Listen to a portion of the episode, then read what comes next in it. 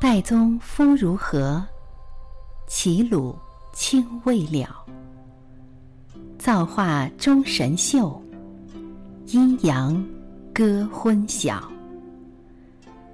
荡胸生层云，决眦入归鸟。会当凌绝顶，一览众山小。《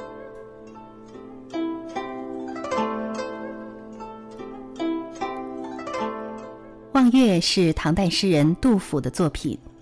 这首诗通过描绘泰山雄伟磅礴的景象，热情赞美了泰山高大巍峨的气势和神奇秀丽的景色，流露出了对祖国山河的热爱之情，表达了诗人不怕困难、敢攀顶峰、俯视一切的雄心和气概，以及卓然独立、兼济天下的豪情壮志。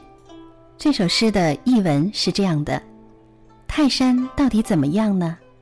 在齐鲁大地上，那青翠的山色没有尽头。大自然把神奇秀丽的景色都汇聚于泰山，山南和山北的天色被分割为一明一暗两部分。冉冉升起的云霞荡涤我的心灵，睁大眼睛追踪那暮归的鸟儿引入山林。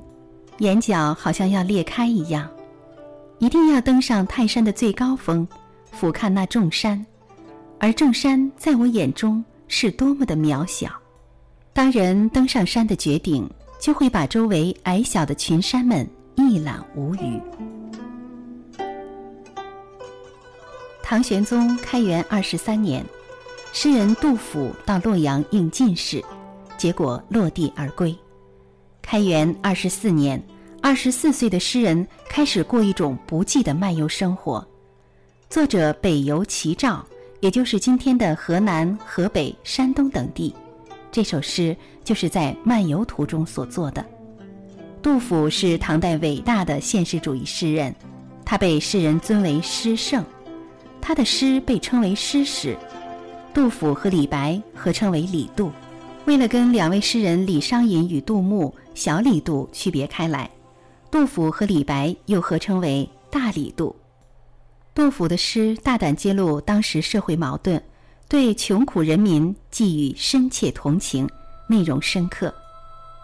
许多优秀作品显示了唐代由盛转衰的历史过程，因此被称为史诗。